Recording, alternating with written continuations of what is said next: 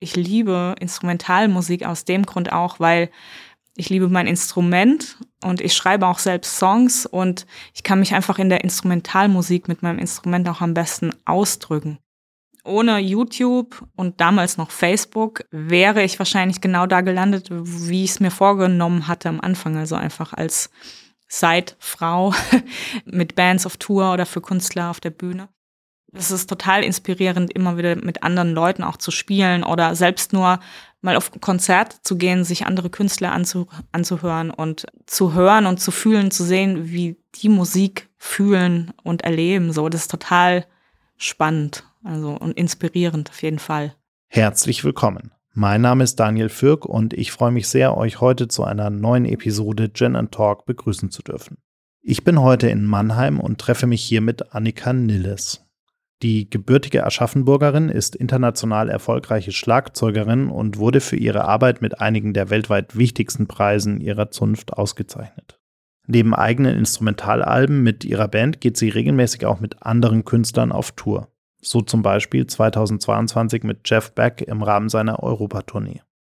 Ich wollte von ihr wissen, wie man erfolgreiche Schlagzeugerin wird, welche Musik sie am meisten inspiriert wie wichtig es ist, musikalische Regeln zu brechen und warum sie ausgerechnet in Mannheim geblieben ist. Wenn euch diese Episode Gin Talk gefällt, folgt uns bei Spotify, Apple Podcasts oder wo auch immer ihr gerne Podcasts hört und hinterlasst uns eine positive Bewertung. Diese und viele weitere Episoden findet ihr auch als Videopodcast auf unserem YouTube-Kanal. Jetzt aber viel Spaß beim Zuhören. Schön, dass ihr alle wieder mit dabei seid.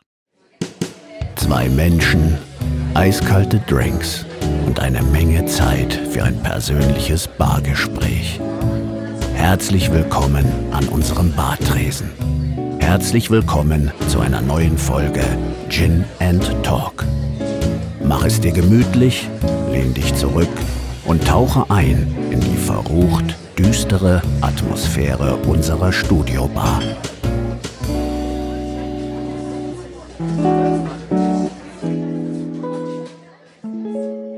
Liebe Annika. Ich freue mich sehr, dass wir uns heute hier in Mannheim treffen können. Mein allererstes Mal in Mannheim tatsächlich. Umso besser, aber wir haben uns eine Location mit einem wunderschönen Ausblick, so mehr oder weniger aufs Wasser ausgesucht. Herzlich willkommen. Hi, schön hier zu sein. ähm, ja, du bist Schlagzeugerin. Das ist per se ja schon mal eine äh, um das gleich das größte Klischee einmal ganz am Anfang rauszuräumen, damit wir dann gar nicht mehr so sehr darauf rumhacken müssen. Du bist eine Frau, du bist Schlagzeugerin und du bist erfolgreich. Ähm, Gibt es gar nicht mal so viele um das ganz kurz abzuarbeiten, ähm, weil das äh, wahrscheinlich hast du schon 5000 Mal beantwortet, aber wird die Situation denn besser? Ja, ich würde sagen, es gibt auf jeden Fall immer mehr Schlagzeugerinnen, ähm, die auch auf der Leinwand auftauchen. Also die es schaffen auch wirklich auf die Bühne zu gehen, mit Bands zu spielen, auch äh, doch relativ dann dadurch bekannt zu werden. Das war jetzt jahrzehntelang irgendwie, hat sich das so auf fünf, sechs bekannte Schlagzeugerinnen reduziert und über die letzten, ich würde sagen, sieben, acht Jahre hat sich das schon deutlich und auch viel schneller äh, geändert. Und es ist immer noch im Wandel und ich hoffe, dass es sich über die nächsten Jahrzehnte so vielleicht, wenn wir Glück haben, mal einpendelt, ähm, dass es ja ungefähr so viele Frauen wie Männer am Schlagzeug gibt.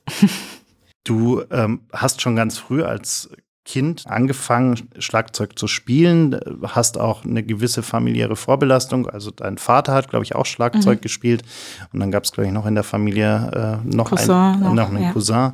Wann war denn für dich der Moment, dass du gesagt hast, okay, ich möchte das hauptberuflich machen und nicht nur so als Nebenher-Hobby, was ja auch völlig legitim gewesen wäre?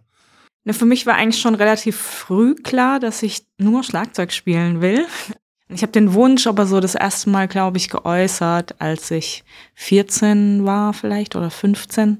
Und ähm, nachher natürlich auch noch ein paar Mal, aber ähm, wie es halt so ist, ja. Also meine Eltern haben dann halt gesagt, ich äh, sollte doch erstmal was Vernünftiges machen und danach kann ich tun und lassen, was ich will. Und so kam es, dass ich halt erstmal eine Ausbildung gemacht habe äh, zur Erzieherin bin da auch hängen geblieben, nochmal äh, ein paar Jahre äh, im Berufsleben und habe dann aber mich nochmal für die Leidenschaft entschieden. Hast ja in dem Beruf dann auch ganz schön Gas gegeben. Du warst mhm. ja dann mit Anfang 20, hast du schon den Kindergarten geleitet.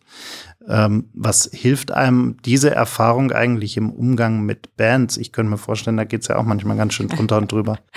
Ja, das ist kein großer Unterschied.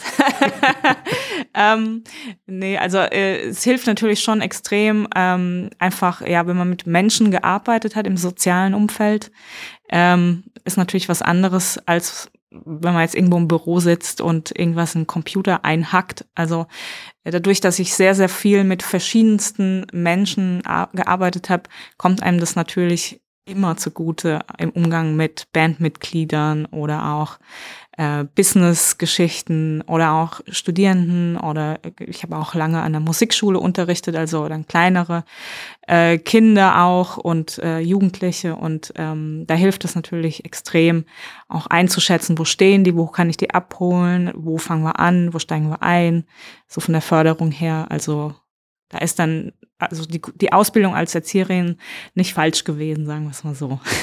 Wann war denn eigentlich der Moment, an dem du gesagt hast, okay, äh, jetzt ist es nicht nur ein, ein Wunschtraum, eine Idee, ein, ein Vorhaben, sondern jetzt habe ich festgestellt, ich kann wirklich auch davon leben und es funktioniert so, dass ich äh, mich nur darauf fokussieren kann. Ja, der Schritt, ich sage mal, der Schritt zur, ähm, zum, zum Berufsmusiker, von der Erzieherin zum Berufsmusiker war erstmal nicht so einfach.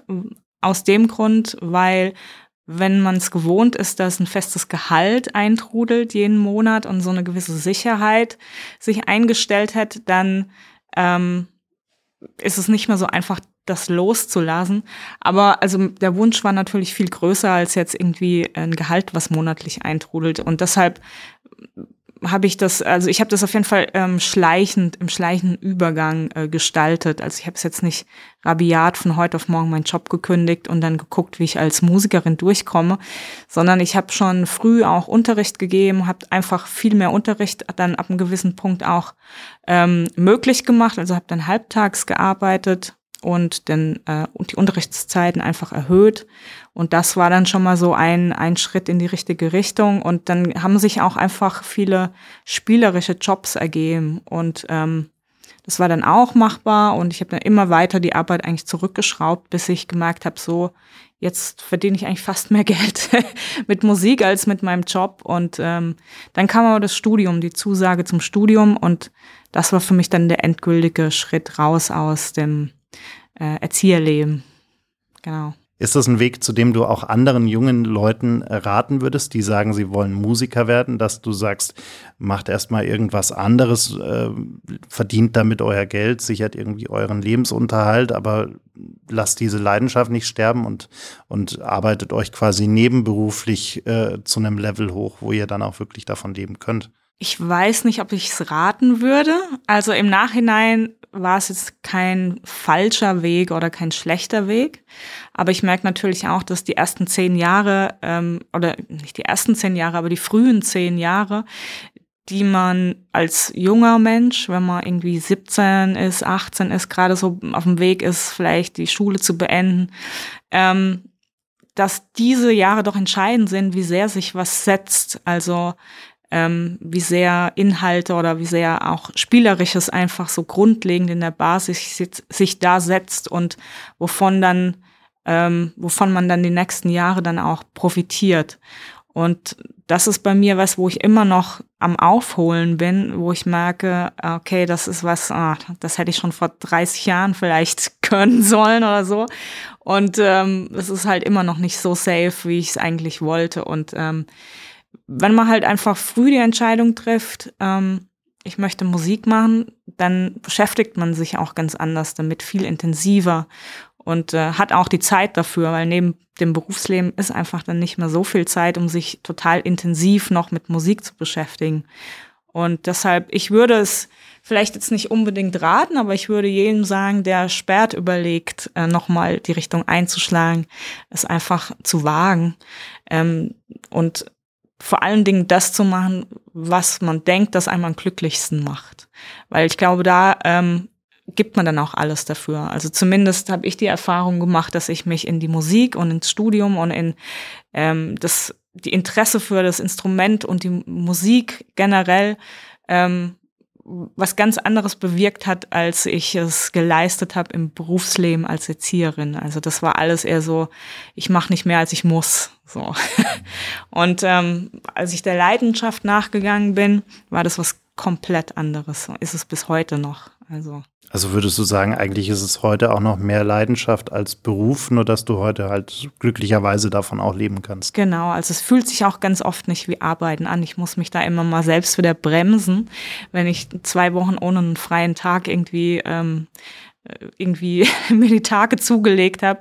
So, und es fühlt sich dann einfach nicht an wie Arbeit. Also ja, genau. Aber wenn du jetzt von so einer langen Tour zurückkommst, dann äh, sind da schon äh, Arbeitserscheinungen, oder? Da ist man dann schon ein bisschen K.O. Ja, wobei ich immer versuche, wenn ich von einer langen Tour zurückkomme, erst gar nicht in so ein Loch zu fallen. Es gibt das berühmte Tourloch, das heißt, wenn man wochenlang organisiert wurde äh, von anderen Leuten und immer gesagt bekommen hat, so jetzt das, jetzt das ist dein Tagesablauf, äh, du bist einfach fremd organisiert und du kommst zurück und nichts ist mal organisiert, dann fällt man in so ein berühmtes Tourloch.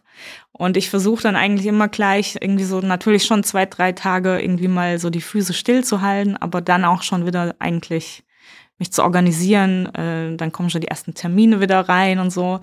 Äh, das mache ich aber ganz bewusst. Ein Tourloch ist schon ziemlich was Übles. du hast dich ja auch so ein bisschen für eine Nische entschieden in deinem Stil. Für diejenigen, die jetzt vielleicht noch nie was von dir gehört haben oder zumindest noch nie bewusst was von dir gehört haben, wie würdest du das denn beschreiben? Was, äh, was macht deinen Stil äh, so außergewöhnlich oder besonders? Oder anders? Mhm. Ähm, ja, mein Stil ist definitiv eine Nische. Also es ist instrumentale Musik, es ist ähm, dazu noch irgendwie eine Mischung aus Jazz, ähm, auch bisschen rockig, dann haben wir auch Pop-Elemente drin, wir haben soulige, funkige Elemente drin, also es, im Endeffekt ist es Fusion und das ist natürlich eine totale Nische, also allein schon, dass kein Gesang dabei ist, macht es zur Nische und dann auch nochmal diese spezifische Kombination, andere sagen, es ist irgendwie nicht Fisch und nicht Fleisch, so, äh, macht es dann nochmal eine Ecke nerdiger vielleicht, genau. Wie kam das? Also du hättest ja auch dir das Leben vielleicht ein bisschen leichter machen können und sagen können, ich gehe jetzt voll auf die Mainstream-Schiene, äh, spiele mit irgendwelchen großen Bands zusammen oder schließe mich irgendeiner großen Band an, äh, wie auch immer, und, und, und mache einfach das, was alle irgendwie machen und, und mache das vielleicht auch in Perfektion. Ähm, Wäre vielleicht auch einfacher gewesen, ich weiß es nicht, aber ähm, wie kam das? Na, der erste Gedanke, als ich damals angefangen habe zu studieren, oder der Wunsch damals war eigentlich auch genau das. Mein Wunsch war eigentlich im Prinzip Tour-Drummerin zu sein und einfach für Bands, ähm, die vor allem in der Pop-Richtung unterwegs sind, zu spielen ähm, oder für Künstler irgendwie in der Tourband zu sein und nebenbei ein bisschen zu unterrichten und Workshops zu machen. So, das war eigentlich mein Ziel, mein Vorhaben und ähm, das kam natürlich irgendwie ganz anders, so wie es immer ist, als man es plant. Und ähm, wie es jetzt letztendlich ist, hat sich das auch entwickelt. Also das war jetzt gar keine bewusste Entscheidung, so äh, in diesem Musik, äh, in diesem Musikstil zu spielen. Es hat sich einfach so entwickelt. Im Nachhinein jetzt, also ich liebe Instrumentalmusik aus dem Grund auch, weil ich liebe mein Instrument und ich schreibe auch selbst Songs und ich kann mich einfach in der Instrumentalmusik mit meinem Instrument auch am besten ausdrücken. Das ist immer so ein bisschen eine Sache, wo man sich halt am Ende selbst sieht. Wenn man Begleitmusiker ist, dann erfüllt man eine gewisse Rolle und spielt auch so. Also, ähm, und das gibt oft dann auch nicht mal so viel künstlerische Freiheit. Und ich sehe mich schon mehr als Künstlerin als als Begleitmusikerin. Ich mache zwar beides äh, und es funktioniert auch gut für mich, weil es beides gibt. Ich könnte, glaube ich, nicht nur Begleitmusikerin sein. Ja, du warst ja auch äh, 2022 mit äh, Jeff Beck noch auf mhm. Tour. Wie war das da? Weil der ist ja ganz explizit über deine YouTube-Videos auch auf dich aufmerksam geworden. Also der wusste ja, worauf er sich sozusagen einlässt ja. äh, und wollte dich ja genau deswegen haben. War das dann auch so eine, so eine besondere Zusammenarbeit an der Stelle, weil er genau verstanden hat, was du machst und warum Aha. du es machst? Also ich hatte schon das Gefühl, dass wir musikalisch total auf einer Wellenlänge waren. Ähm, also er hat ja mit der Gitarre im Prinzip auch Dinge gemacht, ähm, wo es immer hieß, das macht man nicht auf der Gitarre. Und er hat es einfach gemacht. Und ähm, ich habe das ähnlich mit dem Schlagzeug in meiner ganz eigenen Welt sozusagen auch so gemacht und ich mache das bis heute noch so. Also ich gebe nichts auf Regeln und er gibt auch nichts oder gab auch nichts auf Regeln und wir haben irgendwie sofort auch spielerisch, das war bei ab dem ersten Moment, wo wir gespielt haben, hat das gepasst so. Und das Schöne bei Jeff war einfach, dass es ähm, sehr, sehr viel Improvisation gab auf der Bühne, obwohl es feste Arrangements waren er wollte einfach immer auch, also er hat ja auch selbst fast nur improvisiert, bis auf ein paar spezifische Melodien. Und er hat es auch gefordert, er hat es richtig auf der Bühne auch eingefordert, Energie, Improvisation und das hat natürlich tierisch Spaß gemacht. So, das war noch richtig, ich sage immer Mucke machen. ähm, wenn wir nochmal zurückgehen in deine Kindheit, als du angefangen hast, äh, gerade wenn es auch um dieses Regelbrechen äh, geht, wann ging das dann los? Also, und, und wie hast du überhaupt Schlagzeug gelernt? Also äh, gab es dann den Moment, wo du gesagt hast, ich möchte jetzt professionellen Unterricht haben von einem richtigen Lehrer oder war vielleicht auch dein Vater derjenige, der dir die ersten Schritte beigebracht hat? Also ich würde erst mal sagen, bei mir war nichts auf, im klassischen Sinne. Also man muss ja mal, wenn man sich gewisse Musiker anschaut, die wirklich, wirklich erfolgreich sind, dann haben die meistens nie was anderes gemacht. Die haben keinen Job gelernt und gearbeitet, sondern wahrscheinlich war der Vater schon oder die Mutter schon Musiker und die sind gefördert worden. Und ähm, also bei mir ist das überhaupt nicht so gewesen. Ich habe ähm, zwar auch klassischen Unterricht gehabt in der Musikschule, was mir gar nicht gefallen hat. Äh, damals noch irgendwie so Anfang der 90er war das wirklich noch sehr starr und steif und bis man mal ans Drumset durfte, muss man erst mal zwei Jahre nur kleine Trommel spielen und Noten lesen lernen und sowas irgendwie und das ist schon hart, wenn man irgendwie sieben Jahre ist. und ähm, deshalb, mir hat das überhaupt nicht gefallen und mein Vater hat mich dann so ein bisschen gerettet und halt überbrückt und hat mir auch immer wieder am Schlagzeug daheim dann Sachen gezeigt. Und ähm, irgendwann hatte ich dann aber doch auch einen Privatlehrer, der mich mehr so in diese Rock-Pop-Richtung dann unterrichtet hat, was ich dann auch eigentlich machen wollte. Also ich wollte nicht dieses klassische, ähm, erstmal ein paar Jahre Snare, dann Schlagzeug und dann am besten noch Marimba und Pauke. Das war so überhaupt nicht mein Ding. Ähm, und deshalb ging es dann eigentlich weg von der Musikschule hin zum Privatlehrer. Aber der Privatlehrer war auch kein Profi Profimusiker. Also ich bin auf dem Land groß geworden und dann war da der Musikverein und dann ne, wird man da halt unterrichtet so. Und das ging dann ein paar Jahre so und ähm, mit verschiedenen Privatlehrern auch und ja. Du hast ja auch viele Jahre äh, Erfahrung im Unterrichten von Studenten, die Schlagzeug lernen möchten, hier an der, an der Popakademie in, in Mannheim auch. Hm, wie unterrichtest du denn? Also wie, wie bringst du gerade dieses Regelbrechen, dieses einfach mal drauf los und, und äh, auch der Intuition freien Lauf mhm. lassen, wie, wie bringt man das äh, Menschen bei? Ich versuche viel mehr auf den emotionalen Part der Musik einzugehen. Also ich bin mittlerweile schon sehr weit weg ähm, was heißt weit weg? Also im Rahmen des Studiums muss man natürlich auch gewisse theoretische Kenntnisse vermitteln und so. Aber ich versuche viel mehr diesen emotionalen Bereich in der Musik aufzugreifen. Also was drückst du aus mit deinem Spiel? Wie kannst du mehr Emotionen einbringen? Was sagt dir der Song und wie begleitest du den Song? Und da gehören so dynamische Elemente dazu. Also das ist ein Riesenbaustein in meinem Unterricht, Dynamik. Ähm, wie kannst du quasi als nicht harmonisches Instrument trotzdem rhythmisch melodisch spielen sozusagen? Und ähm, da liegt eigentlich mein Fokus drauf. Wie kommerziell muss man eigentlich grundsätzlich denken, um in dieser Art Musikwelt überleben zu können, auch finanziell überleben zu können? Also wie, wie sehr fließt es auch irgendwo bei dir ein, dass du sagst, okay, ich würde jetzt gern vielleicht noch einen Ticken mehr verrückt sein oder noch einen Ticken mehr Regeln brechen, so, äh, um in dem Muster zu bleiben. Äh, aber vielleicht geht das dann doch nicht, weil dann hört sich's vielleicht hören sich's am Ende nicht mehr genug Leute an. Es muss ja auch wie so ein innerer Zwiespalt manchmal sein. Ja, also ich sag mal so, wenn ich jetzt Songs schreibe, dann ähm, gehe ich erstmal so go with the flow. Also wirklich erstmal mache ich das so, wie es rauskommt. Und manchmal spielt der Gedanke mit, oh, ist das jetzt zugänglich genug oder ist es jetzt schon zu weit weg irgendwie?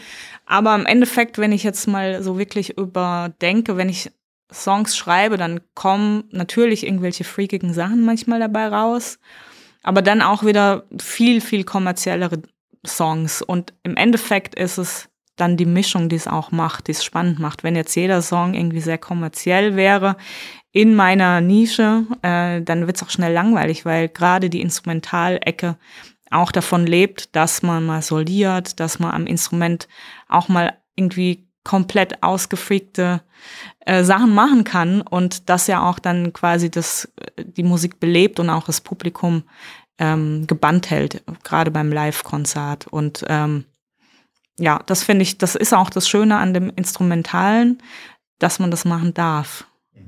Es lebt ja alles von, von den Instrumenten und jetzt nicht unbedingt vom Gesang, von der Stimme oder vom Text.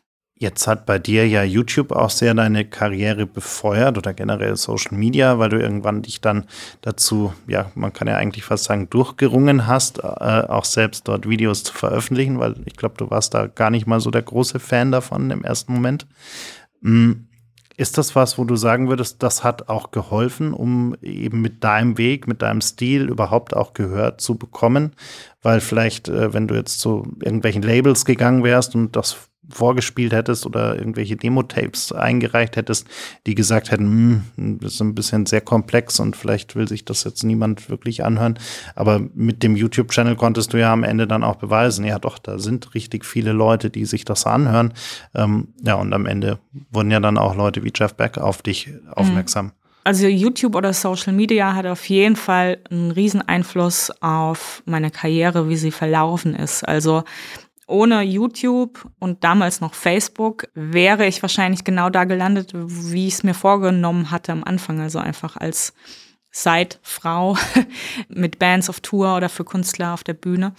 Aber dadurch, dass ähm, ja meine YouTube-Videos irgendwie erfolgreich waren, ähm, musste ich mich irgendwann entscheiden, ob ich das mehr verfolgen will oder ob ich meinen eigentlichen Vorstellungen irgendwie hinterherlaufen will. Und am Anfang habe ich versucht, das gleich, ähm, also äh, gleichzeitig irgendwie zu bewältigen. Bin zweigleisig gefahren, aber es war dann irgendwie nach zwei, drei Jahren klar, also das geht nicht. Ich habe dann schon Bands reduziert und Auftritte mit Bands immer wieder so abgegeben und ähm, habe mich dann wirklich fokussiert auf die eigene Sache, was jetzt im Nachhinein für mich auch wirklich die richtige Entscheidung war.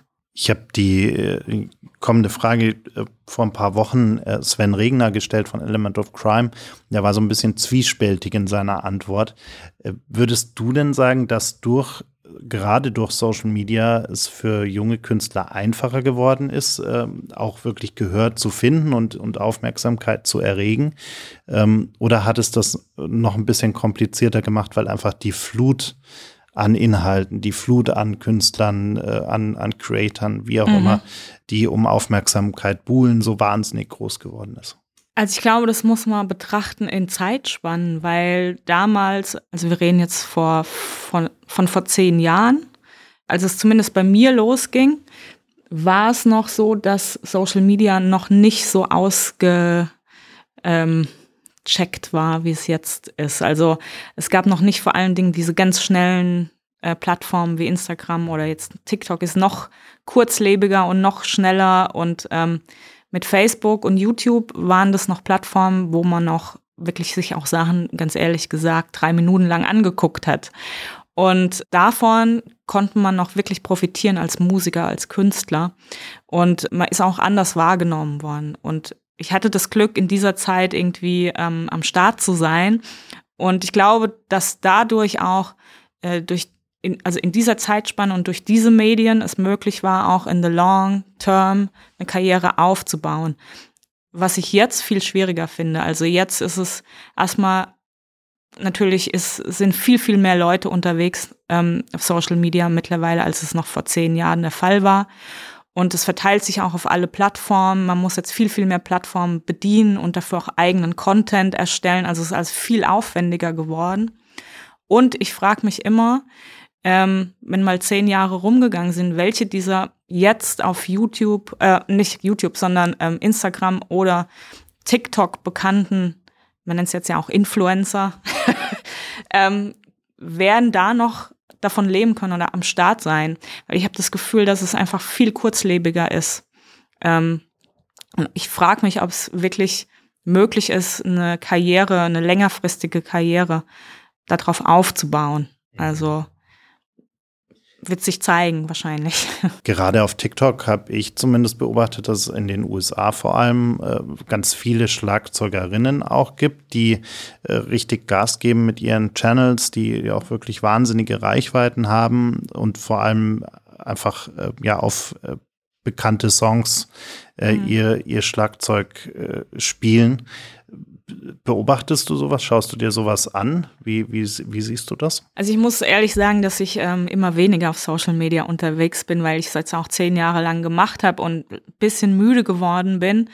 Ich, aber es gab auch damals auf YouTube schon wirklich einige Schlagzeugerinnen, die ähm, über Cover irgendwie versucht haben, ähm, an Start zu kommen, was ja auch irgendwie gut ist, nur ist halt ein Covermaterial jetzt nicht das, wo man, finde ich zumindest, meine persönliche Meinung, wo man jetzt eine Karriere drauf aufbauen kann. Man kann Glück haben und dadurch entdeckt werden von einem Künstler, der sagt, ey, du spielst ja echt gut, komm, wir probieren es mal und gehen auf Tour. Das kann natürlich passieren und das wäre wahrscheinlich auch der beste Fall, aber um so eine ganz eigenständige Karriere drauf aufzubauen, finde ich das immer ganz schwierig. Das ist auch selber auch mit Sängern oder anderen Instrumentalisten, ist gar nicht mal Schlagzeug reduziert. Ähm, aber es ist halt natürlich immer die Frage auch, wo sieht man sich selbst oder was will man damit bezwecken? Und ähm, wenn man es irgendwie als Plattform sieht, um irgendwie in Real Life eine Karriere aufzubauen, dann mag das auf jeden Fall nach wie vor ein guter Schritt sein. Aber ich finde es also einfach irgendwie schwierig mit dem Content ähm, auf diesen Plattformen, weil es einfach so kurzlebig ist. Man hat ja zum Teil nur drei Sekunden oder vier Sekunden, die entscheiden, ob jemand vielleicht noch weitere zehn Sekunden dein Video anguckt, bevor es weggeschoben wird. Und ähm, das ist halt vom Inhalt her total schwer irgendwie, da kann man eigentlich kaum noch eine künstlerische Message irgendwie unterbringen. Und deshalb finde ich auch den Content oft so langweilig, weil es einfach nur irgendwie albern ist oder halt, ja, mich nicht anspricht einfach. Wie siehst du denn deine Karriere ganz persönlich für die nächsten fünf bis zehn Jahre? Wie viel Strategie packst du denn da rein? Oder wie viele konkrete Zukunftspläne machst du dir da? Oder ist das auch so ein bisschen äh, Go with the Flow? Mm, das ist jetzt nicht unbedingt Go with the Flow. Also ich habe schon auf jeden Fall ähm, so meine Ziele und meine Vorstellungen, aber die sind vielleicht jetzt nicht mehr so einfach zu erreichen, wie es noch vor ein paar Jahren der Fall war, weil es jetzt in Real Life eben der Fall ist. Also ich versuche das, was ich mir aufgebaut habe, international über die Plattform, jetzt einfach im echten Leben noch zu intensivieren und ähm, ja auch eine, eine andere Audience nochmal aufzubauen, die eben nicht äh, kurzlebig ist.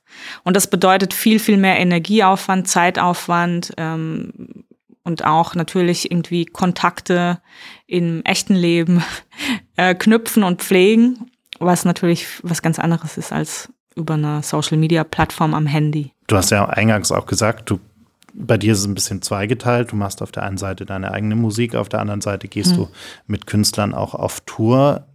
Wie verschiebt sich da der Fokus bei dir? Also äh, schaust du einfach, wie sich's entwickelt, oder ist da schon klar der Fokus darauf, dass du sagst, du möchtest eigentlich immer mehr auch eigene Dinge machen? Also ich habe jetzt sehr viel Zeit und sehr viele Jahre in die eigene Musik investiert und liebe auch, was ich tue und ähm, mein Spiel lebt auch davon, dass ich eigene Songs schreibe und äh, sich da was entwickelt. Und das ist auch mein Fokus, egal was ich noch sonst für Projekte am Start habe. Also das ist ganz klar mein Fokus. Das heißt, wenn wir so ein bisschen in die nähere Zukunft schauen, was, was werden wir von dir sehen und hören? Also wir sind gerade dabei, also mit der Band ähm, quasi ein neues Album zu schreiben und äh, haben auch Videoproduktion am Start. Es wird ein paar Live-Videos dazu geben. Und äh, ich habe ein neues Buch geschrieben, das äh, jetzt äh, beim Verlag vorliegt und ähm, dann Anfang des nächsten Jahres wahrscheinlich rauskommt.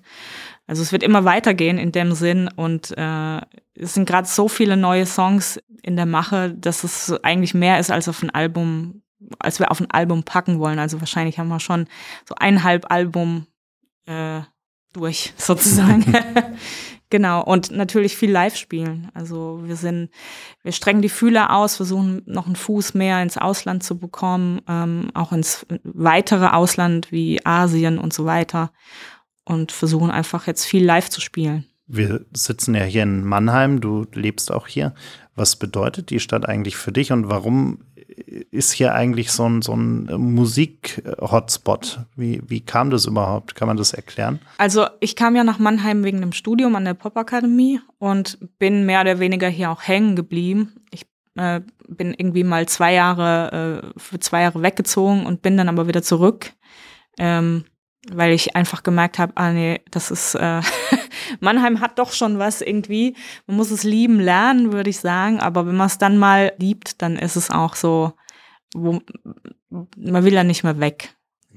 Ist vielleicht für den einen oder anderen schwer zu verstehen, aber Mannheim ist wirklich so urban und auch so eine kreative Stadt. Hier geht einfach unfassbar viel und ähm, allein schon musikalisch durch, durch die Popakademie und durch die Musikhochschule ähm, laufen hier sehr, sehr viele Musiker rum, auch viele Künstler. Also ja, ich finde das hier schon also eine sehr kreative Umgebung, in der ich mich als Musiker wohlfühle. Gibt es eigentlich einen äh, Künstler, eine Künstlerin, egal ob tot oder lebendig, mit der du gerne mal oder mit dem du, mit der oder mit dem du gerne mal auf der Bühne stehen würdest? Ja, ich sage immer John Mayer äh, und das ist auch nach wie vor so. das ist schon so ein fast ein Kindheitstraum mittlerweile. Aber ich bin mit äh, John Mayer groß geworden ähm, seit dem ersten Album und ich finde ihn einfach unfassbar. Also es ist für mich ein unfassbarer Musiker und äh, ja, das wäre so ein Traum, definitiv mit ihm mal zu spielen. Du hast vorhin gesagt, du hast ganz viele Einflüsse auch für deine Musik. Was hörst du denn eigentlich selbst an Musik? Also wenn man jetzt deine, deine Spotify äh, Rückblick des Jahres Liste anschauen mhm. würde, was würden wir da finden an Genres, an Künstlern? Das ist witzig, dass du das ansprichst, weil vor kurzem hatte ich es noch irgendwie mit ein paar Freunden davon, dass man ja eigentlich gar nicht mehr so richtig ein Album durchhört und dadurch auch oft gar nicht mehr weiß, wen man da eigentlich hört, weil Spotify dann irgendwas vorschlägt und man hört und hört und findet dann einen Song gut und das ist von irgendeinem Künstler, von dem man noch nie was gehört hat und man vergisst es auch direkt wieder. Und ich finde die Fragen, also diese Frage immer schwerer, äh, dahingehend zu beantworten, was hörst du gerade, weil es wirklich manchmal so random ist. Aber ich habe eine Playlist, die ich mir selbst erstellt habe. Da sind so 300 Songs drin. Und äh, was ich doch viel gehört habe, ist Live Follebeck. Das ist ein kanadischer Singer-Songwriter. Ähm, sehr eingängige Hooks, äh, sehr sanft auch. Ähm, dann im Gegensatz dazu äh, Otis McDonald, äh, bin ich auch ein großer Fan geworden, der auch instrumental schreibt mit ab und zu bisschen Gesang drin, aber eher alles so Lo-Fi-mäßig, ähm, auch hat schöne Hooks, aber ganz anderer Stil. Dann äh, der All-Time Classic in meiner Playlist ist natürlich Snuggy Puppy, Ghost Note. Also ja, es ist irgendwie so ein bisschen, schon immer so ein bisschen jazzig angehaucht, Hip-Hop-mäßig angehaucht oder Singer-Songwriter angehaucht. Ja. Das ist ganz interessant, dass du das mit den, mit den Playlisten beziehungsweise mit dem Spotify-Algorithmus sagst, weil mir ist das tatsächlich auch sehr aufgefallen und irgendwann haben wir uns einen Plattenspieler äh, ins Büro gestellt. Mhm. Und äh, wenn man sich dann mal Platten wirklich von vorne bis hinten anhört, dann merkt man ja auch erstmal wieder, was man eigentlich ja schon längst vergessen hat, dass sich der Künstler ja oder die Künstlerin irgendwann ja auch mal Gedanken gemacht hat, welcher Song kommt denn nach welchem und wie kann auch so ein Album vielleicht eine ganze Geschichte erzählen. Ja. Das ist ja heute eigentlich kaum noch möglich. Also gut, die Vinylzahlen gehen wieder ein bisschen hoch, aber in der großen Masse nimmt ein Album ja kaum noch jemand wahr, oder? Ja, das ist so. Also es ist wirklich schwierig, ähm, noch irgendwie ähm, eine Message über ein Album raus, äh, also auszudrücken und auch ich mache mir natürlich beim Songwriting ja auch Gedanken, so ähm, wie passt das zusammen, welcher, wie, genau wie du sagst, welcher Song kommt nach dem nächsten, wie baut man Spannungsbogen auf, dass der Zuhörer auch gefesselt ähm, ist und gefesselt bleibt, äh, das Album über. Aber wenn du natürlich, sobald du das auf Spotify oder sonstigen Plattformen äh, releast, äh, ist es eigentlich total ähm, hinfällig, weil man bekommt irgendeinen Song vorgeschlagen und dann gefällt einem der nicht und das war's dann. Chance vertan, so. Man hat gar nicht die Chance, irgendwie den, den Hörer vielleicht über zwei, drei andere Songs erstmal irgendwie so zu fesseln. Man kennt es ja vielleicht noch von der Zeit der CD. man ist in so einen Laden gerannt und hat sich erstmal so fünf CDs rausgezogen und die hat man dann eiskalt eine Stunde lang durchgehört und standen schon fünf Leute Schlange mit weiteren CDs. Und dann ähm, hat man entschieden, irgendwie so, ah, auf der CD sind fünf Songs, die gefallen mir, es sind eigentlich zwölf, kaufe ich das jetzt? Und irgendwann musste man sich entscheiden, ähm, ab wie viel Songs man ein Album kauft. Und dann hat man das gehört und irgendwann haben einem auch die Songs, die einem erstmal nicht gefallen haben, plötzlich gefallen und irgendwann sogar ab, die Songs abgelöst, die einem am Anfang angesprochen haben. Und äh, man, in manche Künstler muss man sich auch echt erstmal einhören, bis man Zugang findet. Und die Chance, die ist eigentlich vertan durch die ganzen Plattformen wie Spotify und Co. Also es ist schon schwieriger geworden dadurch.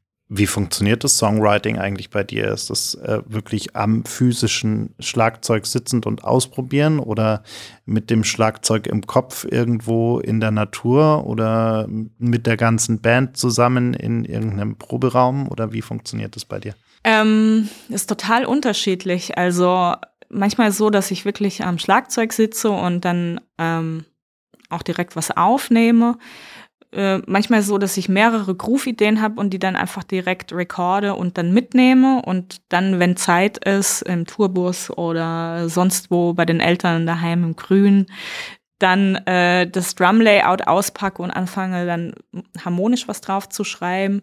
Und es ist aber meistens geleitet von einem Gefühl. Also bei mir ist oft so, dass ich ähm, beim Reisen so gewisse, ja, Gefühlszustände speicher.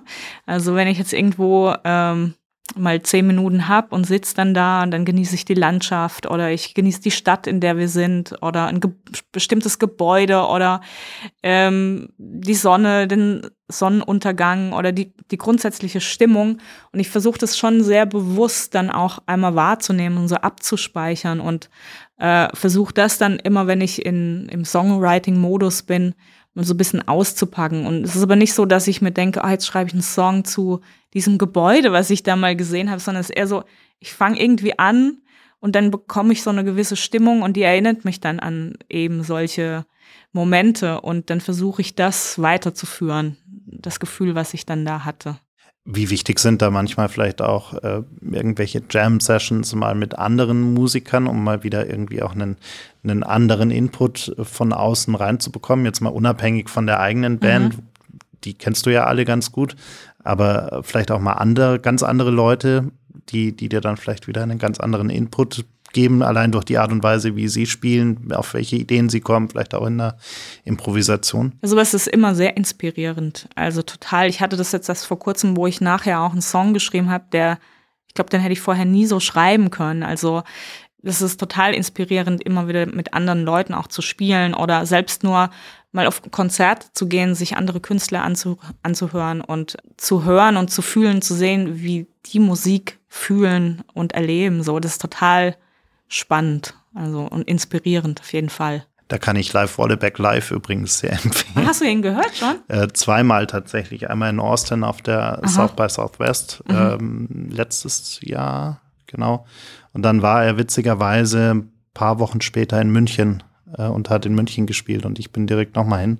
Aber in Austin war schon besonders, weil die haben, es gibt immer einen Showcase, der auf der South by in so einer Kirche stattfindet. Mhm. Das heißt, du hast dieses Kirchengebäude äh, und dann er da vorne mittendrin mit einer echt richtig guten Band. Mhm.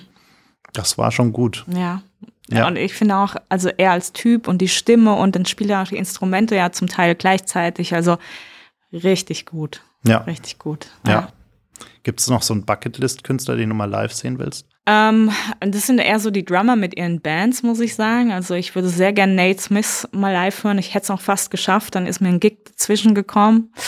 Ich würde gerne Mark Juliana mal ähm, live hören. Eigentlich egal, mit wem er spielt, das fände ich sehr, sehr spannend. Ich würde gerne Chris Dave hören. Ich würde gern auch noch mal ähm, äh,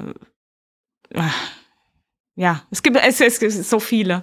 Es gibt so viele. Spaven mit Band würde ich gerne nochmal hören, Richard Spaven. Ähm, es ist natürlich schon mein Fokus schon immer auch sehr rhythmusbetont. Also, aber ähm, also Live Volleback ist auf jeden Fall auf meiner Liste, dass ich ihn mal live sehe und höre, äh, ganz oben. Habe ich leider selbst nicht geschafft bisher. Was sind eigentlich, jetzt hast du die Chance, mal einmal damit aufzuräumen, was sind eigentlich die größten Schlagzeuger-Klischees, die nicht stimmen? Oh Gott, ich weiß eigentlich gar nicht, was Klischees äh, in der Hinsicht sind. Also Schlagzeuger können nicht tanzen, glaube ich, ist so eins. Mhm. Habe ich auch schon mal gehört, ja. weiß nicht, also würde ich jetzt so nicht bestätigen. Ansonsten weiß ich gar nicht, was ist noch für. Kennst du Klischees? Schlagzeuger-Klischees. Hm. hm. Ich, ich hatte keine. vorhin noch eins im Kopf, aber ist irgendwo verloren gegangen auf dem naja, okay. Ähm, ich danke dir sehr für deine Zeit und äh, dass wir so ein bisschen in die, in die Welt des Schlagzeugs und in, in deine ganz persönliche Musikwelt eintauchen durften. Ähm, und bin gespannt, was da so alles kommt von dir, also auch im Hinblick auf das neue Album. Danke dir, hat Spaß gemacht. das war's leider schon. Die letzte Runde ist ausgetrunken, das Gespräch zu Ende. Vielen Dank fürs Zuhören. Bitte nimm Rücksicht auf die Nachbarn und sei leise, wenn du die Bar verlässt. Aber vergiss auf keinen Fall, den Abonnieren-Button zu klicken.